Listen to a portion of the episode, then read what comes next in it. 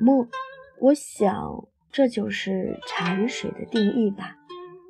若是把茶汤比作家庭，那便是再好不过的了。父母是水，孩子是茶。温柔恬静的女孩是花茶，憨厚老实的男孩是普洱茶，高贵优雅的女孩是红茶，沉着冷静的男孩是黑茶。而茶壶就像是一个家。承载着孩子与父母的结合，不论是外表华丽还是朴实，只要能盛出好的茶汤，就算是大功一件。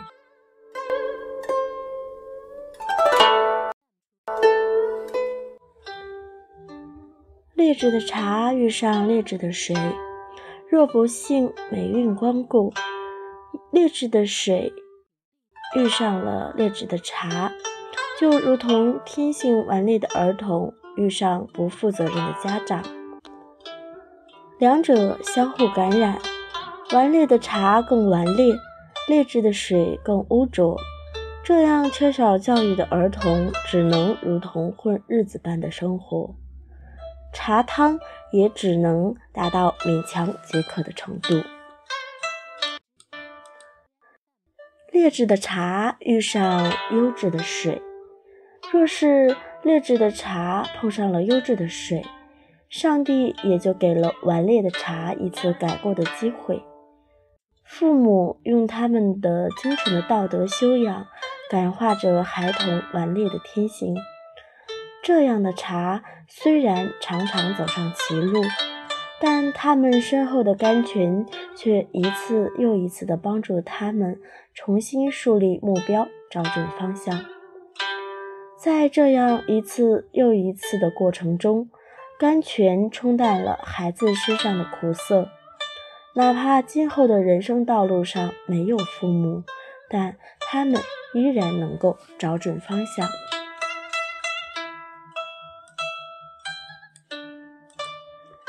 优质的茶遇上劣质的水，若是优质的茶碰上劣质的水，那么家庭精神上的重担往往就要落在孩子身上。这样的孩子往往会比同龄的孩子更具有责任感，他们会用他们的清香淡雅去化解水的青涩，让父母的精神得到升华。在成长道路上，他们只有依靠自己。虽然蜕变的过程是艰苦的，但是他们却更坚韧、更独立。优质的茶遇上优质的水，而若是被幸运之神光顾，那就无疑是优质的香茶配上上上等的甘泉。茶与水相融合，相得益彰，达到了味儿与神的巅峰。这样的茶，并不用经历前者那样坎坷的人生，也能获得丰硕的收获。两种巅峰的融合，让孩子与父母相互感染，一起去追求更高的生活品质。这样的孩子长大后常常会成为上层社会的一员。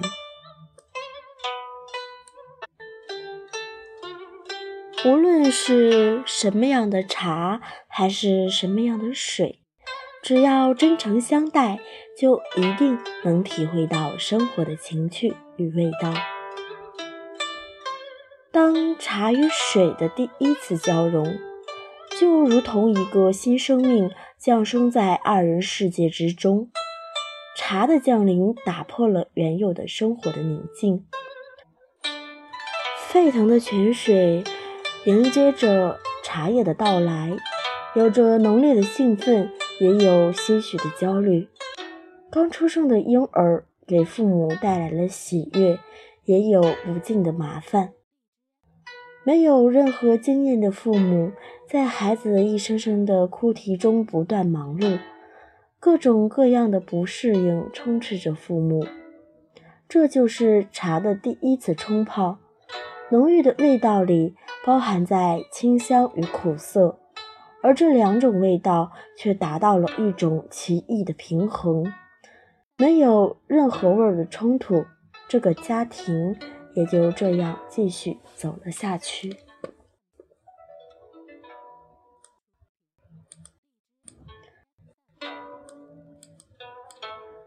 当茶与水的第二次交融，显然没有了浓烈的刺激感，只留下浓郁的和谐。这是茶汤味道最好的时期，有了第一次交融的经历。孩子与父母的感情就更为的深厚，没有了先前的不适应，家里一片欢声笑语，一切都向着美好而进发。当茶与水的第三次相遇，味道明显要淡了许多。我想，这就是孩子独立要离家在外打拼时的味道。泉水看着繁育出来的出色的茶，满心欣喜，却又藏着淡淡的忧伤，那是不经意间流露出的牵挂。茶汤成为了茶与水的牵绊，父母担心孩子能否扎根社会，却又不能阻止孩子的成长，只有爱在心里，成为浅浅的香飘。看向的远方。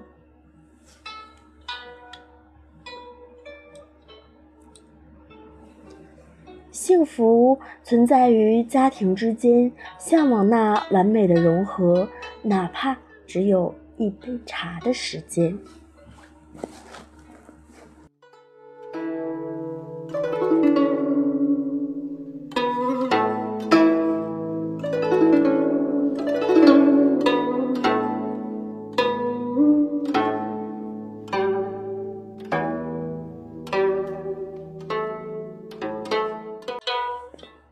如水的父母，如茶的孩子，共同组建一个美满的家庭。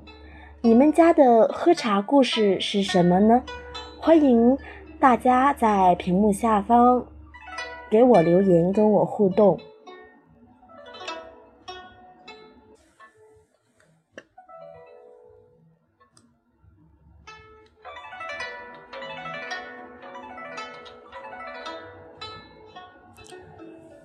如水的父母，如茶的孩子，组建而成一个美好的家庭。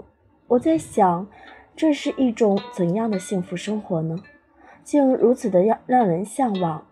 生活中一个美好的家庭的组建，关键在于父母。